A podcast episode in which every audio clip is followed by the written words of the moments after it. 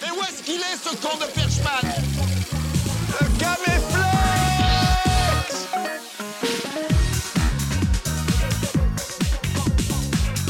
Vous êtes complètement tapé ou quoi?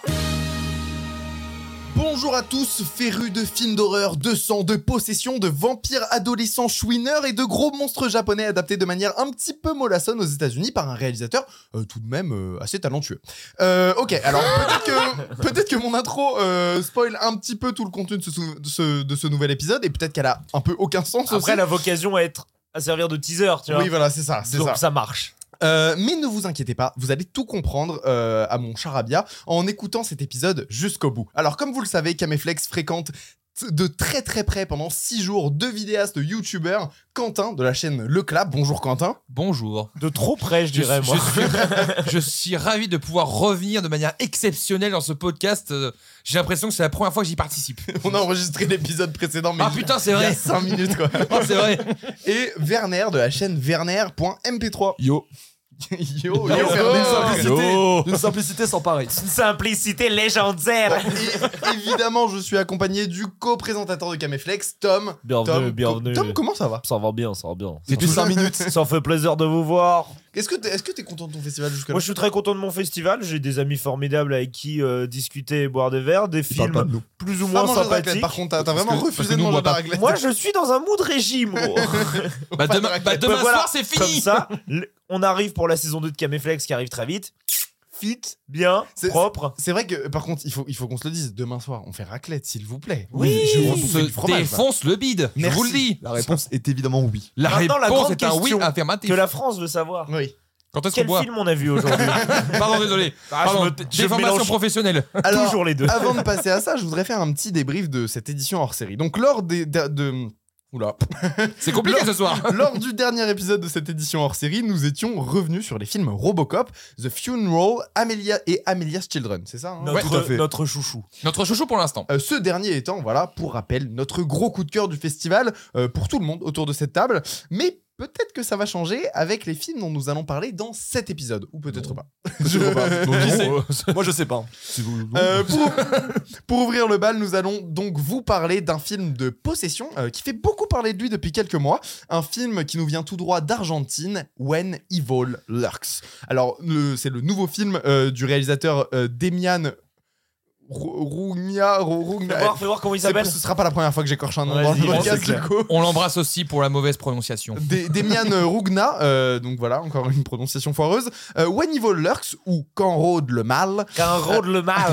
a déjà, a déjà fait une pelletée euh, de festivals de genre Strasbourg, Toronto, le PIF récemment. Euh, et ça, c'est que pour citer ces festivals-là, parce qu'en fait, il en a fait plein. Euh, Oui, c'est- pour l'instant, ça se tient. Vas-y, Continue. vraiment- Arrêtez de le- arrêtez de l'empêcher de on- continuer. Mais on a le droit de rien dire Non, ici. on n'interrompt pas. Et donc, c'est un film euh, qui a l'air de plutôt plaire au public, mine de rien.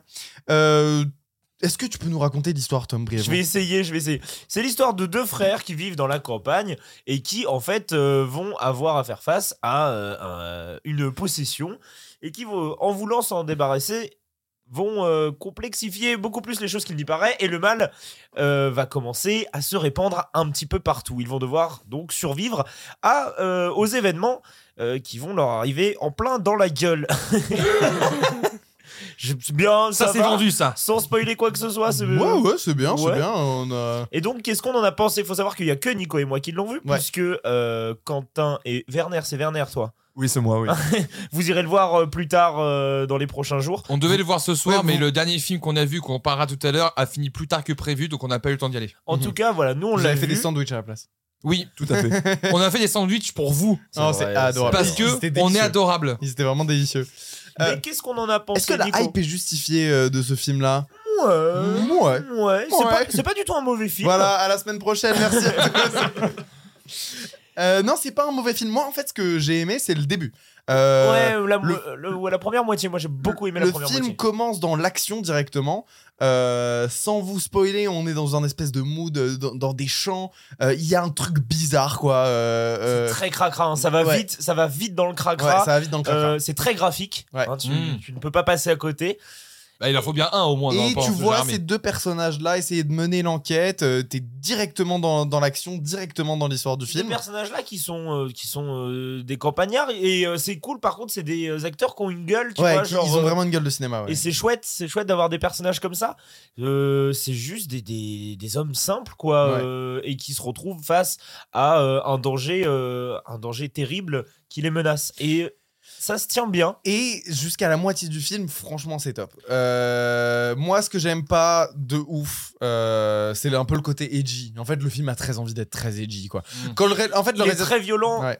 Dès le départ. le, le- le réalisateur, euh, s'est pointé sur scène. Il a dit quelques mots en français, tout ça. Il a fait des petites blagues sur le- la Coupe du Monde France, euh, France euh, Argentique. Argentine. Ah, bah, heureusement que Ah, j'étais pas là parce que j'aurais pas aimé. France Argentique. J'ai dit franche Argentine. Il commence à faire des petites blagues et tout, et il finit son discours en disant euh, euh, là pour l'instant vous m'aimez bien, mais à la fin du film vous allez me détester parce que vous allez souffrir pendant votre film et tout. Et donc là Ouais, tu d'accord. sens le truc de ok tu vas tuer des enfants. Bah, en fait, On il a sait- voulu- on- on- tu comprends, oui d'accord, tu vas tu vas mettre des pains à des enfants. il a voulu mettre les potards au maximum un peu partout. Et donc, euh, faut mettre de la violence et faut mettre de la grosse violence premier plan et tout. Pourquoi pas Pourquoi pas? Franchement, moi, ça me dérange pas de base. Et il y a euh, au milieu du film une scène qui intervient dans une baraque. On va pas spoiler, mais effectivement, genre, c'est le, le climax en termes de rythme et euh, Mhm. d'énergie et de, Ouais. de- de violence. Ça part dans tous les sens. C'est un brouhaha gigantesque, mais ça se tient. C'est bien puisque t'es vraiment euh, tendu par euh, cette scène-là. Donc ça fonctionne. Et après, on commence un petit peu effectivement à redescendre. À le film n'est pas mauvais pour autant, mais Et par Ça la suite, en fait, il essaye et- d'expliquer euh, tout le mystère derrière ça, la possession. les règles euh, Ouais. vis-à-vis, euh, les règles qu'il faut faire, euh, qu'il faut suivre quand t'as en face de toi une possession et tout. Et ça devient bordélique. Tu t'en fous un peu. Ça, le rythme, le rythme, mais vraiment, mais retombe à zéro, quoi. Euh, et euh, et c'est vrai qu'il essaye d'expliquer son truc euh, de manière complètement bancale. En plus, on voyait à peine les sous-titres. Euh, voilà, je maîtrise pas la langue du film, donc je devais lire les sous-titres et j'ai lu un sous-titre sur deux. Euh, bref, c'était. euh, ce- C'est pas de la faute du Non, film. c'est pas la pour le faute du film. Mais vraiment, le film est assez incompréhensible et ses règles sont très bordéliques. Ouais, dis- Ah. dis-moi. Moi, j'ai une question. Est-ce que si, euh, imaginons que euh, vous aviez vu le film dans une autre salle, donc il n'y aurait non. pas eu la présentation du réalisateur Non, non, mais on a quand même bien suivi le. Est-ce que, le- est-ce que justement, parce que là j'ai l'impression que vous êtes un peu mitigé et un peu déçu du film en soi, Ouais. parce que peut-être que le réalisateur a peut-être un peu survendu son film au début? Non, non, non, non, c'est pas ça. avait, C'est juste que, en fait, voilà, moi, moi, ce qui me pose problème avec ce côté edgy, donc quand il dit, voilà, vous allez souffrir. Ah, c'est ça quoi. Est-ce que, machin. est-ce que c'est pas un petit peu ce. euh, Non, mais tu sens que le film euh, se repose beaucoup là-dessus, sur, Mm. euh, sur son edginess, quoi. Sur Oui, le fait que c'est hyper violent, qu'il va faire des trucs que normalement t'as pas le droit de faire euh, au cinéma, faire du mal à des animaux, faire du mal à des enfants. Euh, et. En fait, on est en 2024. J'ai déjà vu des films qui tuent des gosses. J'ai déjà vu des films qui tuent des chiens. Est-ce que cette violence, elle sert le film ou pas? Euh, Non. non, pas particulièrement. Oui, c'est- c'est pas comme un Funny Games où Ouais, la. Un petit peu, un petit peu, mais le film repose beaucoup là-dessus sur le sur le, le, le, le shock value quoi. Mais par contre, tu pourrais. Moi, ce qui m'aurait plus énervé, c'est c'est, euh, ce côté edgy, comme tu dis, mais à moitié assumé. Ça, ça m'aurait beaucoup plus Ouais. cassé Ouais. les couilles. Effectivement, là, il y va. C'est un truc qui m'énerve beaucoup va. dans The Sadness. The Sadness euh, va, va loin et euh, le film ne repose que là-dessus. Le, le- The Sadness euh, qui était qui était à Gérard May euh, l'année dernière ou L'année dernière, d'avant? ouais. Euh, non, c'était pas l'année dernière, c'était l'année d'avant. Deux ans Deux ans. Ah, d'accord. Euh, euh, The Sadness qui était donc euh, à Gérard May et qui était vraiment vendu sur Ouah, c'est hyper trash et tout. hein, hein. Et en fait, c'est juste un film de petit con. Euh, euh, Enfin, Ouais. selon moi, c'était juste un film vu, de moi, petit mais- con et qui se repose. Et, et l'une de ses seules qualités, c'est vraiment ce côté petit con. Après, il y a des gens qui diront que The Sadness c'est super parce que les scènes de tape et les scènes justement hyper violentes sont hyper bien maîtrisées. Oui, elles sont sympas, mais entre, entre deux scènes de tape, t'as 40 minutes où il se passe rien. Donc, euh, Ouais. donc ça en fait pas non plus un film excellent. Et avec un rythme bâtard, du coup. Voilà, euh, et là, moi, ce que j'aime beaucoup dans When Evil Lurk, c'est ce rythme sur les premiers 50% du film. Ça ne fait que grimper, ça ne fait que grandir. que crescendo. C'est hyper bien écrit, ça s'enchaîne de ouf, t'as pas le temps de te faire chier une seule seconde. Et, euh, et c'est vrai que cette scène-là dans la maison, qui arrive vraiment bah, vers la moitié du film, Ouais, c'est vraiment cool quoi. C'est edgy, ça part dans tous les sens, mais euh, c'est quand même très maîtrisé. Il y, a de il y a de la tension et euh, t'es à fond dedans- de, de- dans ce qui se ça. passe. Et il se passe. En fait, il se passe plein Ouais, d'événements trucs en même temps. en même temps. Et tu, tu peux pas détourner le regard. T'as vraiment trop de trucs et ça participe énormément à l'angoisse Mhm. que tu as euh, pour, euh, pour les personnages en fait. Et, euh, et c'est.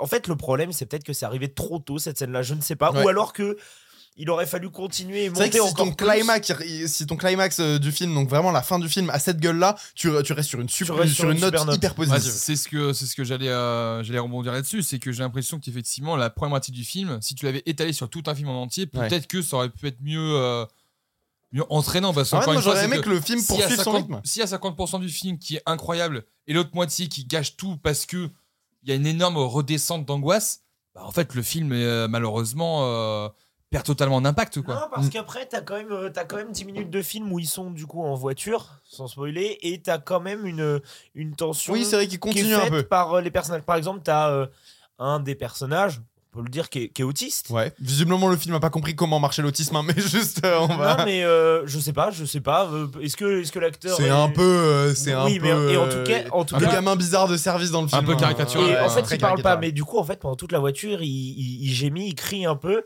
et donc tu vas voir un autre personnage qui va commencer à poser des questions.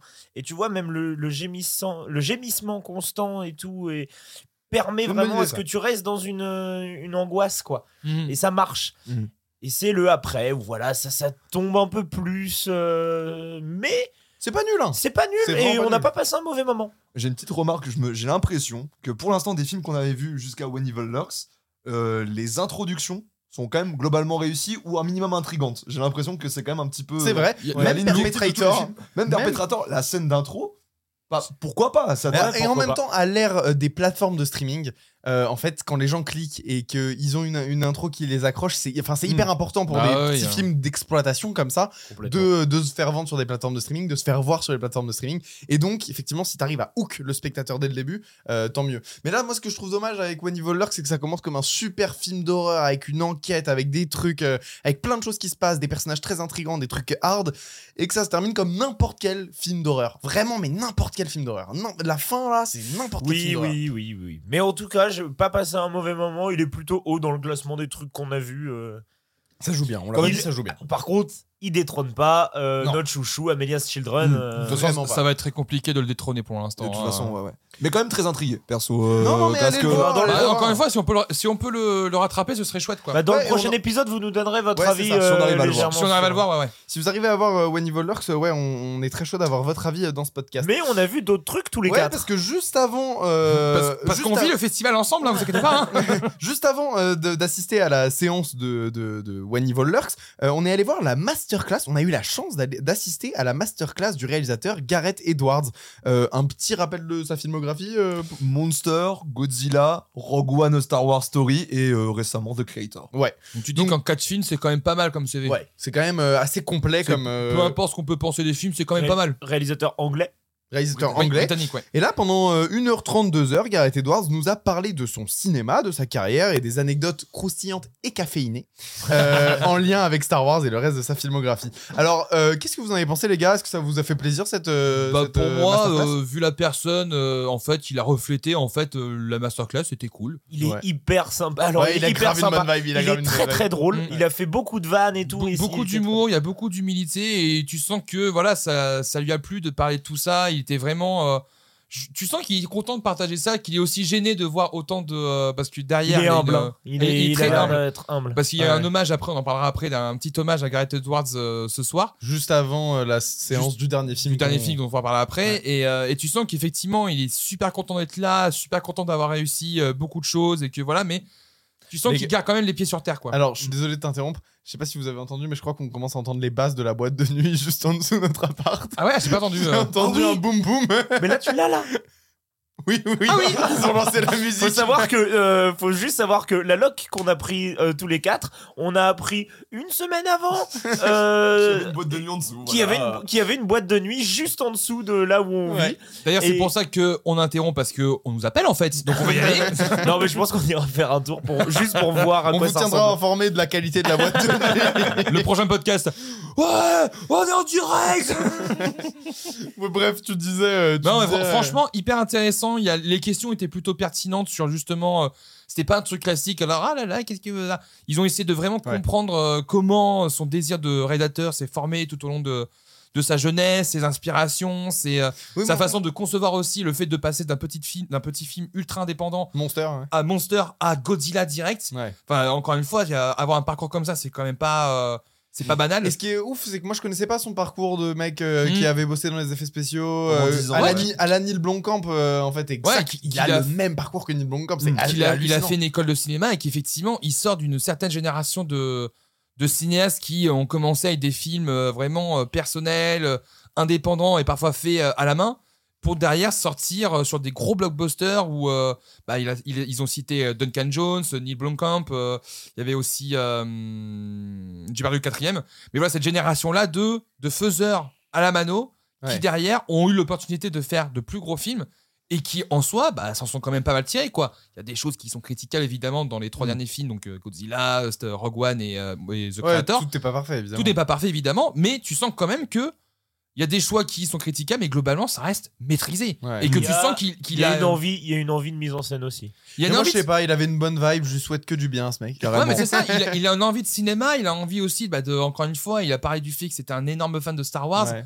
que l'anecdote euh, du, du choix du film, enfin moi je la trouve incroyable. euh, Du, du nom de la planète euh, euh, Scarif. Déjà, mais surtout aussi du, euh, du fait que euh, on lui a proposé donc Star Wars. Ah oui. Bon, l- L'anecdote est très longue. hein. Je vais juste la résumer, c'est qu'en gros, on lui a donné l'opportunité de faire euh, un film Star Wars. Il y avait deux choix. Il y avait le premier film où il disait que euh, ouais, alors ça, ça peut être super bien, ouais, ça va faire un super film, mais c'est pas pour moi. Donc Ouais. déjà, tu sens que le mec a aussi le la, la jugeote pour se dire que il y a des films que qu'on peut pas faire aussi. Et ensuite, tu as aussi ce deuxième choix là, donc le deuxième film, Qui il un commence- préquel un préquel qui, te- qui tenait sur deux pages, il voit le truc, il dit ouais ok d'accord d'accord, ouais, pourquoi ce personnage, pourquoi pas? Et là c'est ce que je retranscris un petit peu ce qui s'était dit. Donc il voit Leia dans le film et À la fin du synopsis. à la fin du synopsis, il comprend que c'est un préquel à A New Hope. à New Euh, Hope. Et ils se disent mais attends mais c'est n'importe quoi, il peut pas faire ça, c'est une trahison. Et comme il dit avec ses mots, il se dit attends ils ont proposé à moi mais c'est une super idée Mais c'est trop bien Et c'est ça aussi, tu vois, que Et le mec est passionné et qu'il est vraiment impliqué, c'est que, encore une fois, bah, ça reste un gosse aussi comme tout le monde, c'est-à-dire que on donne l'opportunité un jour à quelqu'un de faire un Star Wars, mais tout le monde y va. Mm. Enfin, c'est, et c'est ça qui est trop bien. Il racontait aussi l'autre anecdote rigolote qu'il était en plein montage sur Godzilla quand euh, Lucasfilm a Mm. commencé à l'approcher et que euh, bah, du coup il a dû euh, faire genre il, il avait mal au bide et qu'il allait aux toilettes Pour, Pour aller, aller chez Disney. chez Ouais. Disney qui était en face de Warner et du coup euh, avoir le meeting avec Kathleen Et Kennedy. les gens ont cru et- qu'il était vraiment malade à la Ouais, fin. ça. mais Tu que ça va vraiment, il a fait ça 30 ans. en, en plein milieu d'une pause toilette quoi le meeting avec les gens de, de Disney de, de Lucasfilm. Bah, le, moi, le plus drôle, c'est euh, la- L'anecdote sur, euh, l'anecdote, l'anecdote sur euh, Scarif, donc qui est euh, une- la planète de fin de Rogue One. Et en fait, on lui a dit, ah, tu peux donner euh, ton, tu peux donner un nom à cette planète, mais il faut, faut trouver une idée quoi. Et il cherche, il cherche, il trouve pas, il descend au Starbucks. Et vous savez au Starbucks, on demande ton prénom pour l'écrire sur le gobelet. Et donc il dit, it's Garrett. Et Donc c'est Garrett. donc c'est Garrett. Et euh, pff, comme ils écrivent hyper mal au Starbucks, il y Ils avait comprennent rien aussi. Scar- Scarif. Ils ont dit ce sera ça. Et donc il a regardé, il a fait Hmm, Bingo. Scarif. Bingo, ce sera Scarif. Et ils ont réessayé apparemment plusieurs fois quand ils avaient pas des noms pour Ça, des pas si droïdes et une blague ou Je sais pas. pas. En Mais- tout cas, c'est une très bonne idée pour un film de science-fiction.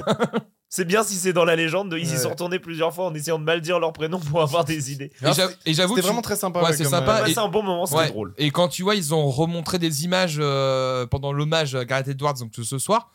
Bah, j'avoue, il y, a une- il y, a, il y a une vibe. Il y a un Ouais. film. Mm. Et j'avoue que là, les, les, trois- les quatre films, j'ai envie de les revoir. Mhm. Ouais. J'avoue, le Godzilla et Star Wars, le Star Wars, ils ont montré le premier plan où tu vois Dark Vador. J'avoue, j'ai eu les frissons. Ouais. Avec la musique qui allait derrière. Enfin, j'ai dit, oh, j'ai envie de le revoir. J'ai trop envie de le revoir. Ouais, et d'ailleurs, dans les plans qu'ils ont montrés, j'ai vu qu'ils faisaient beaucoup de, de panneaux euh, euh, Verticaux. verticaux, ouais. euh, ouais, mais il y a ils jouent aussi ce beaucoup côté sur euh, gigantiste. ce truc d'échelle. ouais. Et ils ont aussi totalement spoilé The Creator. Oui, c'est vrai Ils ont spoilé toute la fin. toute la fin. ouais. Enfin, Moi qui n'ai pas vu, ça me régale. Mais euh, euh, non, mais je voulais juste revenir pour être un poil plus mesuré par Ouais. rapport à un truc moi qui m'a un petit peu embêté pendant la, la masterclass, euh, c'est que c'est quand même un discours assez lisse en fait qu'il a Ouais. eu quand même. Mm. Ouais, bien sûr. euh, Il y, a- avait une, une question tentée par le journaliste où en fait euh, il rappelait que Gareth Edwards en interview était pas très, euh, il disait non je fais pas de film politique tout ça. Mhm. Oui, en fait, euh, ça se voit que même dans sa manière de parler et aussi de beaucoup tourner autour des anecdotes qu'on a racontées qui sont très marrantes, il y a aucun souci Ouais, avec ça. ouais. Il y a aussi la question d'éviter les sujets qui fâchent parce que euh, il, Parce qu'il a peut-être une chance il a de quand même- faire un truc avec euh, des gens. voilà, il, a- euh, Oui, il a oui, tel- oui. il est tellement rentré dans des grandes franchises très vite, Mhm. Dans que- le système. dans ouais. le système tellement vite que je pense qu'il a peur de ce qu'il peut dire, même dans un festival comme celui de Gérard Armé qui est pas non plus le truc avec la plus grosse visibilité euh, internationale, tu vois. Donc euh, ça, je trouvais ça un peu décevant et puis euh, il a un, un tout petit peu parlé que de technique et de comment il concevait ses films euh, techniquement, tout ça. Il en a parlé assez peu. Ça, c'est vrai, je suis d'accord avec toi. Euh, j'aurais ce qui besoin aurait pu aller plus. plus loin, puisque Mm. justement, son parcours dans les effets spéciaux, il est hyper intéressant. C'est hyper atypique, quoi. sûrement qu'il sait qu'en fait euh, ça fait chier tout le monde et que euh, la plupart des Bah, gens ça, après, rien ça, c'est le rôle Mais moi aussi. je suis d'accord, hein, c'est hyper intéressant. Mais moi, je suis totalement d'accord avec toi aussi. Après, c'est malheureusement, bah, le tout, c'est que si nous, on, on aurait des questions comme ça, parce que Mm. c'est vrai que nous, on est vachement intéressés par la technique, on en fait aussi. Et le journaliste, là, pour le coup, il y a aussi ce côté de je dois gérer une masterclass, mais pour des gens qui, certains, bah, ne connaissent pas grand chose au cinéma, certains aussi qui sont passionnés, donc il faut que j'arrive à trouver un juste milieu entre les questions qui arrivent à aborder la vie de Gareth Edwards pour connaître un petit peu son parcours. Mm. Et je pense qu'il y a beaucoup de gens, 80% des gens sont intéressés pour savoir mais comment t'es devenu réalisateur? Parce que t'as plein de gens qui ont envie de devenir réel. cette partie-là de son histoire, c'est vraiment, intéressant. Et t'as d'autres, t'as d'autres personnes qui eux sont plus intéressés justement par le fondement de son cinéma. Donc comme t'as dit, Mm. le côté politique. Donc je comprends totalement ce que tu dis, c'est totalement recevable. Mais il y a aussi ce côté 2, effectivement, euh, bah, je pense que tu sens que le mec, malgré les difficultés euh, Mm. par rapport au studio, le fait que ça reste quand même des gros films entertainment, tu sens qu'il kiffe ça. Bien donc il pas forcément envie de perdre ça non plus. Donc ça se conçoit Non, aussi. évidemment, en fait, après, peut-être que j'ai cette exigence-là parce que c'était ma première masterclass de Et c'est tout à fait louable, hein, vois, tout à parce fait. que je m'étais dit, vu qu'on revient beaucoup sur son parcours et le fait qu'il a beaucoup travaillé dans les effets spéciaux et notamment dans du docu-fiction et des choses comme ça, on se dit que justement, en fait, en prenant ce parti pris de, direction de l'interview, il pourrait aller là, en fait, et même pour. Il en a légèrement parlé pour The Creator pour dire que c'était un film qui coûtait évidemment beaucoup moins cher que Godzilla Ouais. et que Rogue One. Intéressant son approche à la production de. Carrément, tu vois, genre, euh, on aurait pu aller encore plus dedans. Il a rapidement euh, une remarque qui est toute bête, hein, mais il disait euh, Ouais, on a pris des, F- des Sony FX3 qui sont des caméras qui Mhm. coûtent pas très cher et qui, en fait, il disait Bah, il y a littéralement les cadreurs qui sont à côté dans la salle d'à côté qui ont ces caméras-là. Ouais. Et on a réussi à faire The Creator parce que Mm. On a est- pensé en amont ça- à avoir une production Ça, ils, en, value ils en ont parlé à la fin, c'est dommage qu'ils n'en ont pas parlé plus tôt. Ce qu'il expliquait qui était passionnant, c'était euh, que euh, toute l'approche de production de The Creator, c'est on va faire un film indépendant au tournage et on va faire un blockbuster en post-prod. Mm. Euh, et donc, ce qui leur a permis euh, de euh, d'avoir une équipe hyper réduite parce que le tournage coûte très peu cher. Et donc, quand tu as une équipe hyper réduite, ça te permet de, de faire de voyager ton équipe et, Mm. de, et, de, et, de, et de les envoyer à l'autre bout du monde. Et, et parce que euh, ça devient plus rentable que de créer des, des, des, des sets Réels. Ouais. réels. Et, et ce qui donne une patte de ouf au film. En fait, le fait qu'ils soient allés tourner sur place, ça donne grave une patte. Donc, ça lui a euh, résolu, résolu énormément de problèmes au tournage. Et à la post-prod, eh ben, ils ont mis des millions. Et au final, bah, c'est un film de science-fiction avec un- une putain de gueule. Donc voilà, c'est le meilleur des deux mondes. Quoi. Et- ça, et c'est très bien- intéressant comme Et je trouve que la question est justement. euh, alors, je t'avoue que je me souviens plus trop de sa réponse parce que c'était un peu fouillis. Mais je trouve que le journaliste aborde une question qui était vraiment intéressante sur, sur le côté faiseur. Mhm. Parce que c'est effectivement. Ouais, il a esquivé la réponse. Il a il a un peu esquivé. parce qu'encore une fois, il y avait moyen d'aller plus loin parce que justement, on a eu ces problèmes-là avec Rogue One où, euh, encore une fois, il n'y a rien qui est confirmé à 100%, je crois, mais ils disent que voilà, la fin a été complètement remodelée, ça a été repris par Christopher McQuarrie, la fin de Rogue One, donc justement, bah, la scène de Dark Vador, la scène que tout le monde retient du film, bah, apparemment, ce n'est pas Gareth Edwards qui l'a- qui Ouais. l'aurait faite. Macquarie, pour ceux qui se souviennent pas, c'est ceux qu'on fait. C'est celui qui a fait euh, le- les, Les quatre derniers. les- les- Impossibles. les- ouais, non, les pas les mi- trois derniers. non, Non, ouais, il les- a fait le 4. Non, le, le 5, 5, 6, le 7. 6, le 7. Et le 8 bientôt. Et, euh, et donc justement, c'est Macquarie qui est venu en renfort par rapport au tournage à Rogue One. Les gens ont dit non, mais c'était prévu de base. Donc il y a eu un, il y a eu un quiproquo bizarre sur justement sur la gestion du projet. Et effectivement, euh, tu sens que le journaliste voulait aborder ça et que même les questions de, euh, du, euh, du public disaient que voilà, est-ce que si Disney vous propose de retourner à Star Wars, est-ce que vous le feriez? Tu sens qu'il esquive un petit peu. A raison aussi, mais c'est vrai que c'est dommage de dire que effectivement, bah, quand t'es quand es face à des studios, il y a des moments, bah, il y a des gens aussi qui peuvent l'assumer, c'est qu'il y a des moments, il faut que tu fasses un peu le faiseur parce que ça reste une commande, ça reste un produit et que les techniciens, quand ils sont pas, enfin, un réalisateur devient un technicien, c'est pas un artiste et que si un réalisateur veut être un artiste, il faut qu'il produise le film. Il y a ça aussi, c'est bien d'avoir aussi cet aperçu là. Et après, se dire aussi que bah, quand tu vois le mec, tu te dis, mais moi j'ai juste kiffé ça et que même s'il y a eu des soucis, bah, j'ai envie de recommencer parce que j'ai des histoires à raconter. Et c'est là où on a eu The Creator justement. Je dis, ouais, j'essa- j'essaie de trouver un juste milieu entre ces deux mondes-là pour essayer de faire un film qui soit efficace et qui soit cool. Et il a parlé aussi de toute son approche au storytelling qui était, euh, qui était intéressante, qui est assez originale en plus, euh, je trouve, euh, où, il, où il explique que bah, voilà, toutes les histoires ont plus ou moins été racontées et que lui, il, voulait vraiment, enfin, il voulait vraiment étudier cette science du storytelling, vraiment euh, comprendre ce qui fonctionne, les différents bits. Tu vois, il, il disait qu'il y ouais, il y ouais. avait, il y avait, un, il y avait un, sé- un séquençage à l'histoire d'amour de Lost in Translation qu'il avait retrouvé dans d'autres films et c'est exactement le rythme qu'il applique à son histoire d'amour dans Monsters. Euh, donc voilà, il dit. Malgré, lui en plus. Ouais il voilà, le dit. mal- ouais, voilà, malgré, malgré Bah, lui. Donc il y a une espèce de science au, au- au storytelling et à la façon de raconter des C'est surtout ça qui est euh, vraiment inspirant, c'est de se dire que effectivement, je pense qu'on peut le dire que tout a été raconté, mais encore une fois, il y a moyen de se l'approprier par, son, par sa propre expérience. Donc peut-être que les schémas narratifs vont se ressembler d'un film à un autre, mais encore une fois, il y a une vision Mhm. d'une personne, d'un réel ou d'une réalisatrice qui va justement apporter une profondeur à ça. Et c'est ça qui, qui permet de dire que chaque film a moyen de raconter quelque chose. Même si les schémas narratifs sont toujours les mêmes, il y a moyen d'apporter quelque chose de différent par rapport à la perception du réalisateur. Euh, il est maintenant temps de parler du dernier film que nous avons vu. Et alors, les Aïe, gars, aïe, aïe. euh, Le débat Vraiment, on l'a vu ce soir. Le quoi. clash On l'a vu tout à l'heure et on a fait exprès de ne pas en débriefer en sortant de la séance euh, parce qu'on voulait avoir le débat euh, directement dans le podcast. Et euh, je crois qu'on a des avis très divergents autour de cette table. Alors, laissez-moi vous présenter le film. On avait eu les ados cannibales dans les écoles de vétérinaires françaises dans Grave. On avait eu les ados loups-garous dans la campagne française avec Teddy. On avait eu les ados mi-homme, mi-bête dans les forêts françaises avec le règne animal. Et donc maintenant, voici les ados vampires dans les quartiers pavillonnaires français avec En attendant la nuit. C'est beau. Non, c'est pas mal. Non, c'est pas mal. Non, ça résume bien. Et oui, En attendant la nuit est le nouveau coming of age de genre français. Euh, après les nombreux exemples qu'on a vus euh, débarquer dans les salles ces dernières années et que je viens de vous citer, Céline Rouzet décide de nous proposer sa version du coming of age horrifique français dans laquelle elle s'attaque à la figure du vampire. Euh, le pitch, Werner? Allez, le pitch. On va essayer de faire très vite, mais t'as déjà commencé un petit peu à expliquer. C'est pas bien compliqué. C'est pas très bien. Oui, c'est vraiment pas compliqué. compliqué. Oh, oh, c'est pas un film complexe, hein, on va pas. Non, vraiment pas. Euh, en fait, du coup, on suit une petite famille qui est en train d'emménager dans un nouveau village, un nouveau pavillon, on va dire, euh, qui semble assez classique sous tout rapport. euh, Deux parents, et, euh, un, un grand frère et une petite sœur qui embarquent, que- qui arrivent dans cette nouvelle ville euh, et qui essayent de passer pour Monsieur Tout le Monde et Madame Voilà. Tout le Monde, quoi. Sauf que évidemment, il y a une anomalie. Cette anomalie, c'est le grand frère qui a besoin de sang tout le temps. Voilà, globalement.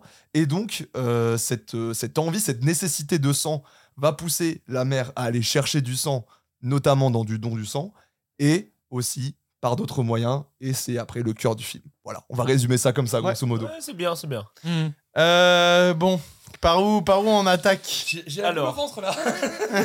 Moi, Parce que euh, vraiment, on n'en a pas parlé, quoi. Ouais, On en a vraiment, parlé. on vraiment, mais de manière très, euh, Ouais, Nico très résumée. lance-toi. Tu veux que je me lance sur le film Lance-toi. Lance-toi, mec. Ok, moi, que- que- je sais pas, je regarde le film, euh, je vois un truc que j'ai vu 150 fois en fait. Genre, je- j'ai pas trouvé le film nul, j'ai pas trouvé le film nul du tout. Euh, je trouve que c'est facile, qu'il n'y a pas non plus 12 000 euh, couches de lecture, quoi. C'est vraiment euh, coming of age. J'utilise le genre horrifique euh, pour parler de la transformation du corps. Pour moi, c'est la partie qui est la plus faible dans Le règne animal, qui est un film que par ailleurs j'adore. Euh, tu vois, toute cette partie où il rencontre une meuf Ouais, et, il se fait bully par des gens dans la campagne, en Mm. France, machin. Eh, je l'ai vu 150 fois ce film. Alors, c'est peut-être sympa deux minutes, c'est pas une mauvaise itération de ce genre de film, euh, là, euh, en attendant la nuit. Mais, euh, mais putain, quoi, c'est pas, c'est pas très original. Et. En fait, le film, il a commencé. J'ai vu où ça allait. J'ai fait, ok, bah je connais le film par cœur et je l'ai même pas encore vu en entier. Tu vois, on n'est même pas à la Mm. moitié du film que je sais finit. exactement ce qui va se passer. Je sais exactement quels effets de mise en scène va y avoir, quelle euh, dynamique entre les personnages va y avoir. Je sais pas, c'était vraiment du réchauffé et mais ça, mais ça en fait pas un truc nul pour autant. Euh, euh, et je trouve que alors. Si juste pour euh, pour pour euh, étayer un petit peu mon avis, euh, les acteurs qui jouent les parents, euh, je sais pas ce qui se passe, wesh. vous, êtes en roue libre, vous savez pas jouer. Alors que c'est les seuls acteurs vraiment expérimentés du film. C'est les seuls qui ont vraiment une formation de comédien. Les autres, c'est des, c'est des gens qui ne qui n'étaient pas comédiens avant. Enfin, le personnage principal qui est, j'ai ah, j'ai pas le nom des acteurs, rôle. mais c'est son premier rôle. Et, euh, et lui, je le trouve vraiment excellent. Euh, ah si, ah si, il tient, il tient grave le film. Il y a pas de problème là-dessus.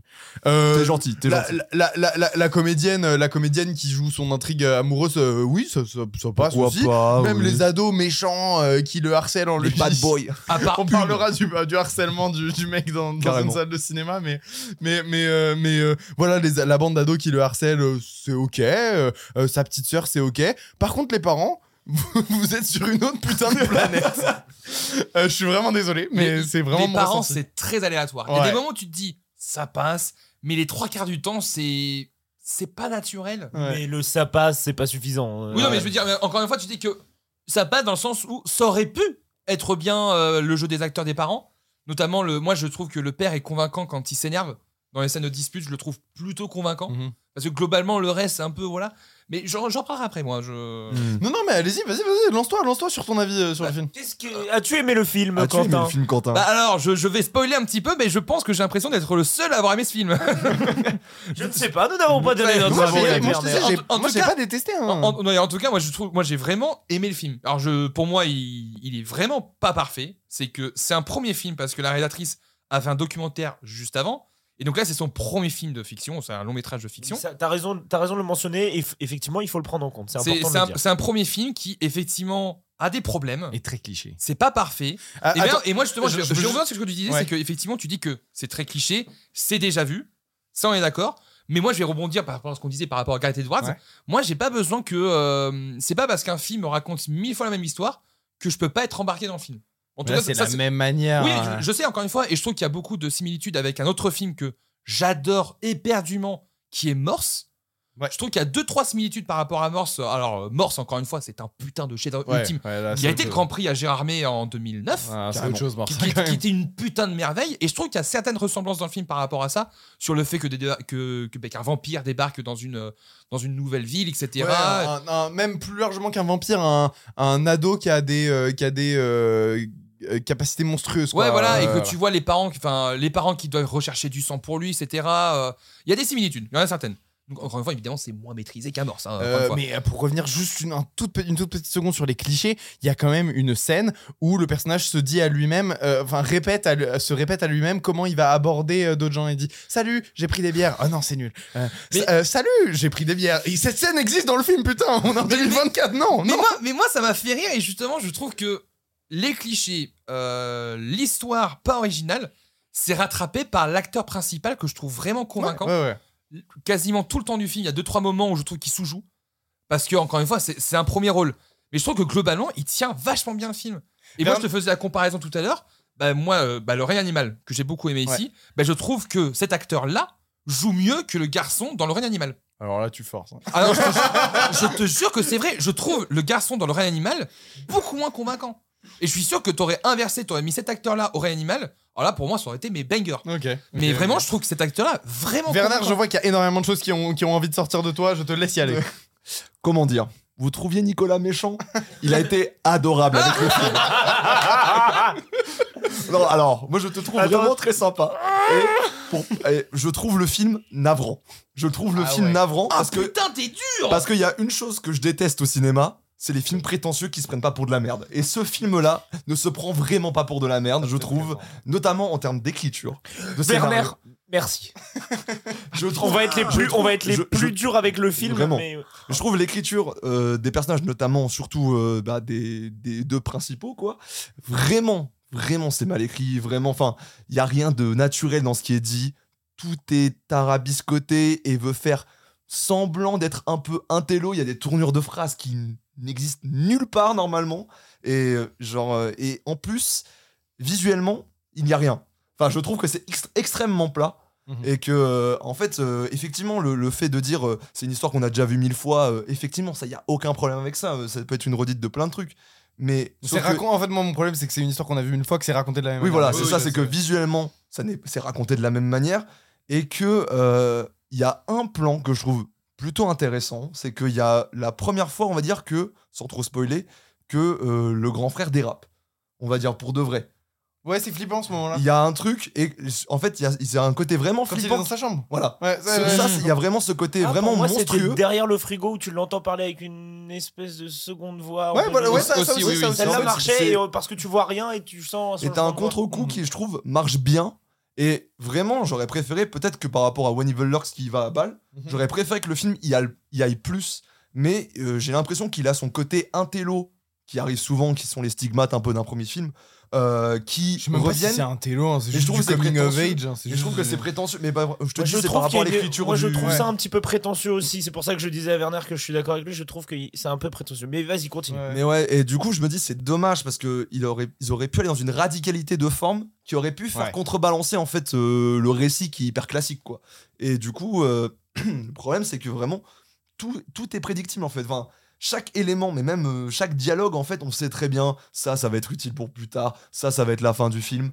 Euh, je trouve qu'il manque vraiment une efficacité euh, de construction, de... et ça manque de naturel en fait. Je, je pense qu'elle est formatée, euh, la réal, enfin je sais pas, en vrai j'en sais rien, mais je, je suppose qu'elle est formatée à tel point qu'elle a choisi sa comédienne, donc qui joue le, le, le- le love interest de- du mec, euh, en fonction des autres comédiennes qui ont joué le même rôle dans d'autres films français ces dernières années. Elle ressemble comme deux gouttes d'eau à celle qui, euh, j'ai pas son nom, c'est une très bonne comédienne, qui, qui, qui fait l'intrigue amoureuse dans...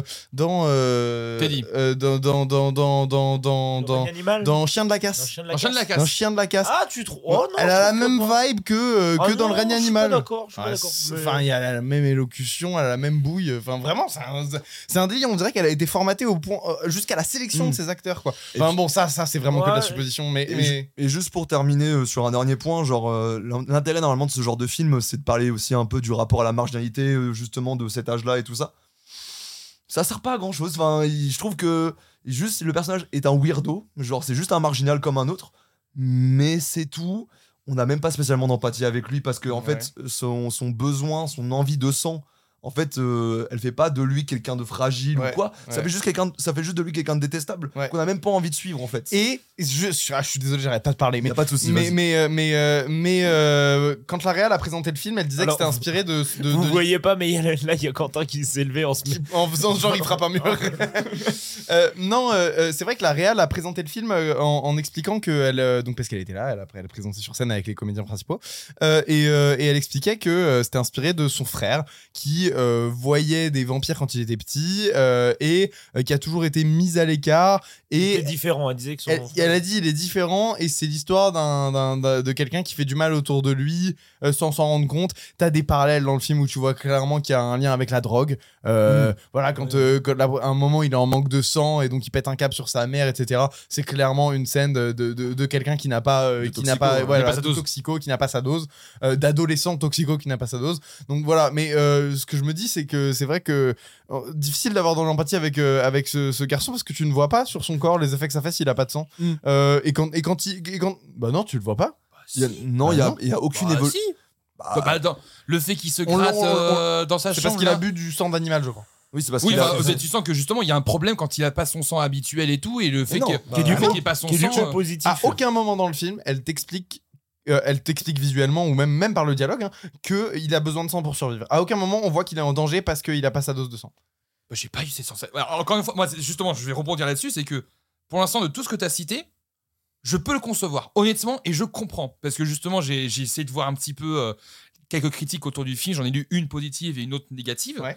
Et tout ce que le film reprochait dans la critique négative, je peux le concevoir. Le fait que c'est pas assez exploité, ça va pas assez loin, ou que justement prétentieux, honnêtement, je l'ai pas ressenti, mais je peux comprendre. Je peux comprendre sur certains dialogues, sur la façon euh, comment est abordée la relation entre les personnages, je peux le comprendre.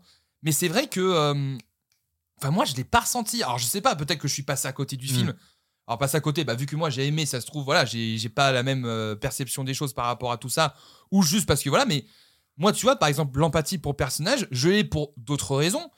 Et euh, moi, il y, a- il y a une scène où justement il s'amuse avec sa sœur, t'as un petit montage avec la musique, où t'as des petites scénettes qui s'enchaînent, où il s'amuse avec sa sœur et tout.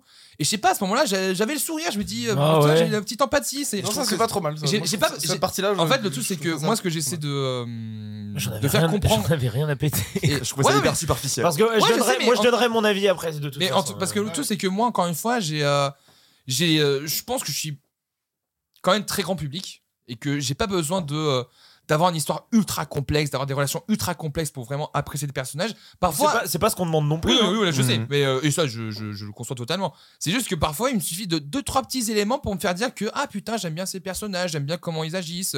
Moi, justement, les blagues de la petite sœur, enfin, ça me fait rire, tu vois. Il y a des moments qui m'ont fait rire. euh, le frère que je trouve qui joue bien, qui a une bonne alchimie avec sa petite sœur. Enfin, je trouve que, enfin, moi, en tout cas, ça, ça m'a plu, quoi. Et je trouve que c'est artificiel parce que ça concerne jamais euh, directement le personnage principal en fait. Mhm. C'est que des artifices autour de lui pour essayer de le rendre plus sympathique ou en plus empathique. Sauf que ça, ça le concerne pas directement en Avec fait. le harcèlement le plus mou de la terre. Avec une, une- une scène d'harcèlement qui n'a enfin qui Ouais. n'a pas aucun sens, Ouais. mais, Ouais, mais qui har- est hyper mal utilisé. le harcèlement euh, émo, tu vois, mais la réaction du, euh, de l'acteur, enfin, moi, ça m'a Pour touché, moi, tu vois. c'est sa meilleure scène, c'est juste quand il pleure. J'ai dit, il y a- il y, a une semi-larme, et j'ai dit, ah, c'est pas mal parce qu'il y a un truc de retenue. Et là, j'ai dit, ok, dans le jeu, il y a un, il y a un peu quelque Ah ouais, chose. ouais. Sens, Cette mais- scène-là, mais c'est cette Mais, scène-là où j'ai dit, il ces y a un émotions qu'on lit sur son visage sont pas du tout en accord avec ce qui se passe. Ça n'a aucun putain de sens ce harcèlement. Mm. genre. Bon après, je veux pas juger. Ah hein, non, tu mais peux ah, faire harceler ah, de plein de manières, mais là, là, Non, mais là, har- faut pas pousser. harcèlement, voilà, mais c'est juste que, non, mais c'est juste que là, les, Non, les- je- non, le har- harcèlement et tout, il y a pas de ça. C'est que, c'est juste que là, les personnages en question qui harcèlent le petit, ça n'a aucun sens. C'est que là, c'est c'est de la gratuité et que justement, comment ils le font.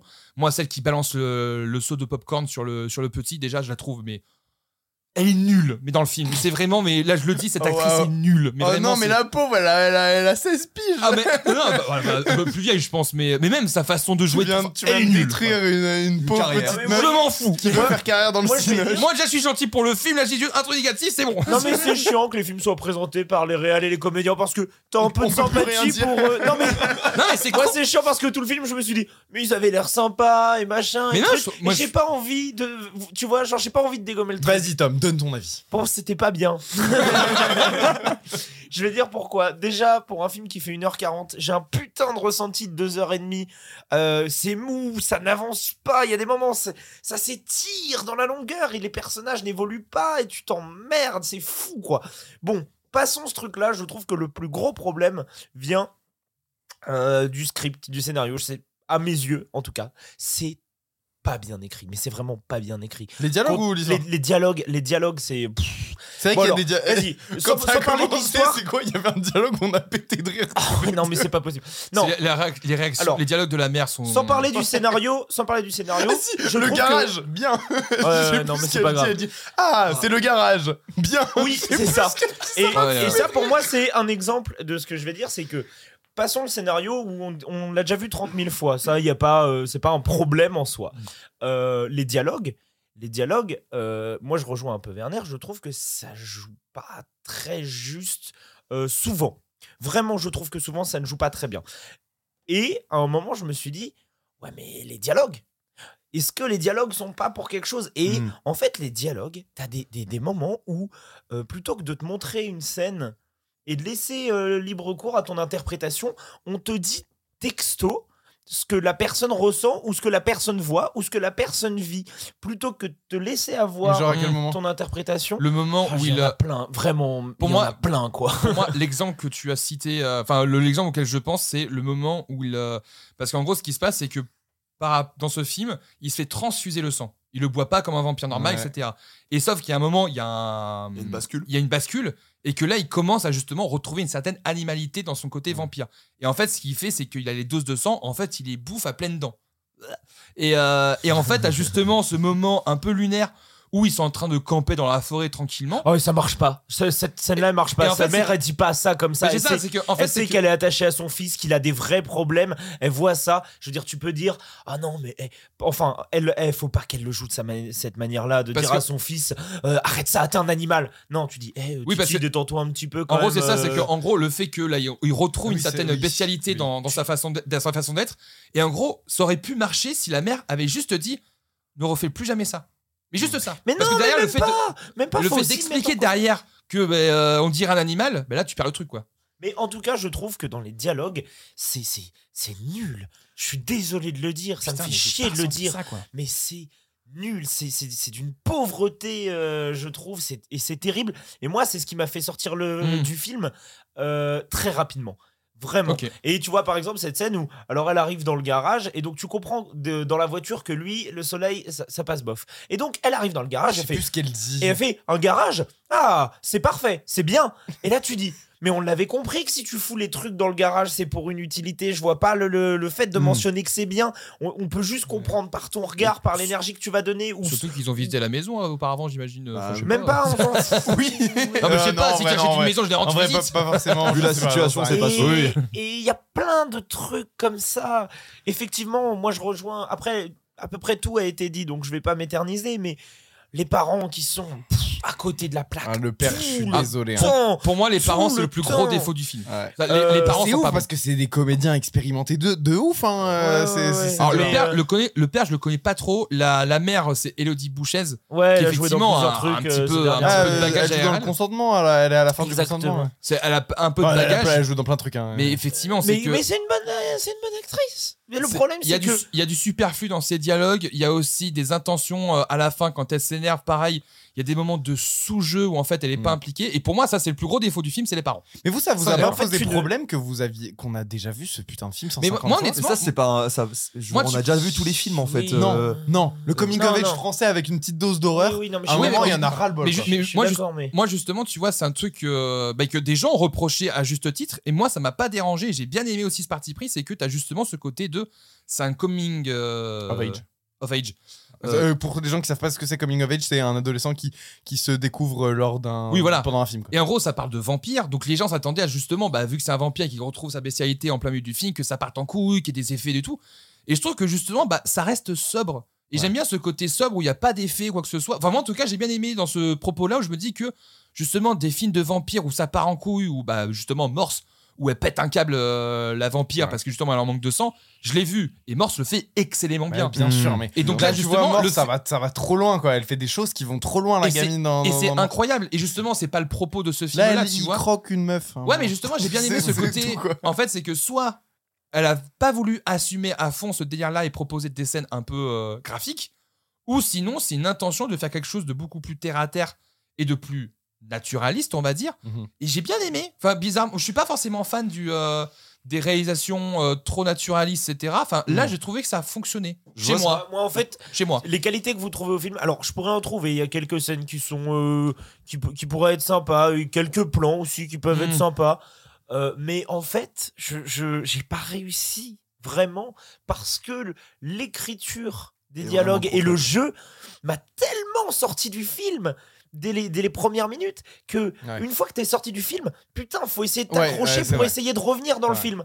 Alors, c'est pour ça aussi que, comme tu le disais tout à l'heure, Mm. c'est aussi un premier film. Il y a aussi, c'est aussi normal, voilà, de trouver un petit peu sa place dans tout ça, et de créer. Je, je conçois, et c'est pas grave.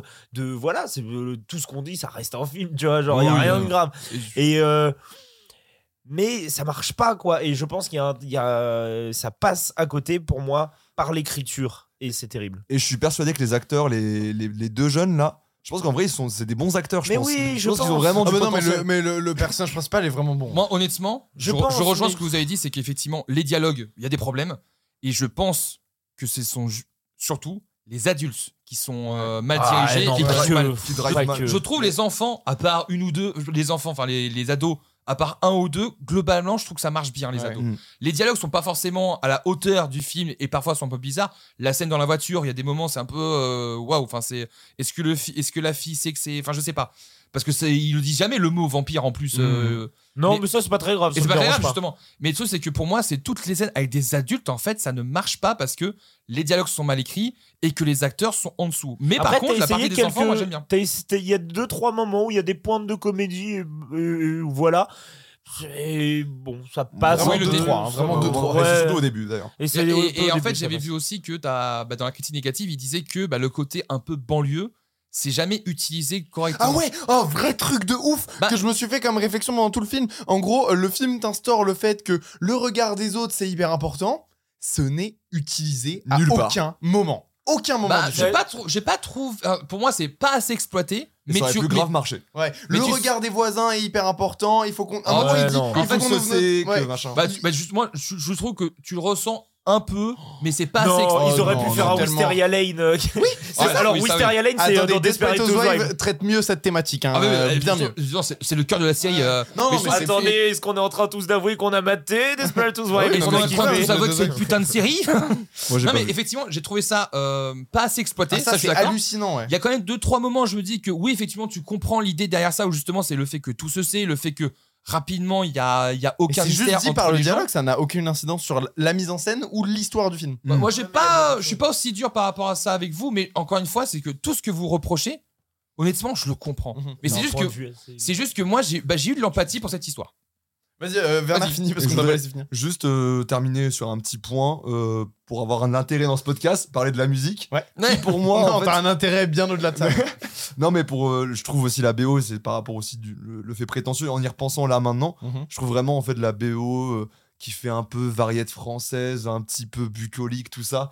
Je trouve que ça marche pas aussi parce que c'est c'est hors du propos du film en 30 fait. 000 fois et c'est hors du propos Et- du film. et c'est- oui, du moment ça qu'il n'y a pas de musique une- classique, moi ça me va. Et ça fait rentrer le film dans une catégorie, justement, je suis désolé, alors peut-être qu'il y a que moi qui le trouve vraiment prétentieux, mais dans Non, une catégorie un peu, toi. un peu prout-prout de euh, un petite variette française. euh, Un peu bourgeois. un peu Moi, j'aime bien quand les films ils, le font, ils font ça en vrai.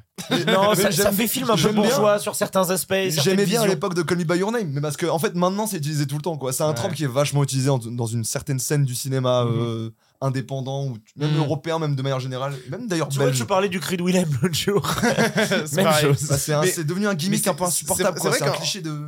Là, là, le film qu'on a vu, c'est vraiment la partie du règne animal avec les ados, etc. Pour ceux qui ont vu le règne animal, tout, tout ce qui se passe avec les ados, c'est ce film-là en fait. Ils ont pris cette, cette portion du règne animal que je trouve est la plus faible, genre avec le gamin qui revient et qui va finir Ouais, par ouais, le harceler, etc. Vraiment, ils ont pris cette partie-là du règne animal et ils ont fait un film d'une heure euh, quarante. C'est Bah, pas. le truc, c'est que le règne animal assume vraiment son parti pris de mutants, de monstres. Il y a beaucoup d'effets spéciaux. Ouais, il y a, des envies de- de cinéma de ouf dans le règne il y a animal. beaucoup d'animatroniques, il y a aussi la réal qui veut justement mettre en avant le décor de la forêt, etc. Il y a les relations avec le père qui sont hyper développées. Qui sont vois, il y a plein il y a un vrai truc. Après, encore une fois, c'est un premier film, je connais pas le budget du film, donc ça se trouve, ils avaient pas non plus pas énormément de budget non plus. C'est pas, excuse. c'est pas un problème. C'est pas un problème. Bah, moi je dis que bah, justement pour le côté euh, pas d'effet par rapport aux vampires, si ça se trouve ils ont été bloqués parce qu'ils ont pas trouvé de solution fout, pour. ça, euh, ça, ça change rien au propos, au dialogue, Ouais. à la mise en scène. C'est pas. Euh, Même thématiquement, même tu entre les restes sobre, personnages. Tu gardes tout et tu. tu- tu- Moi, je sais- non, moi, engages je sais dans pas. tout Moi- et tu peux faire la, En mieux. tout, en tout cas, moi j'essaie, moi en tout cas, moi j'ai bien aimé, j'essaie de défendre le film, j'essaie de comprendre un Et petit pour peu. conclure, mais, euh, vous avez vu le fort accord de baiser dans non, le ça me dit La rien. voiture? La voiture?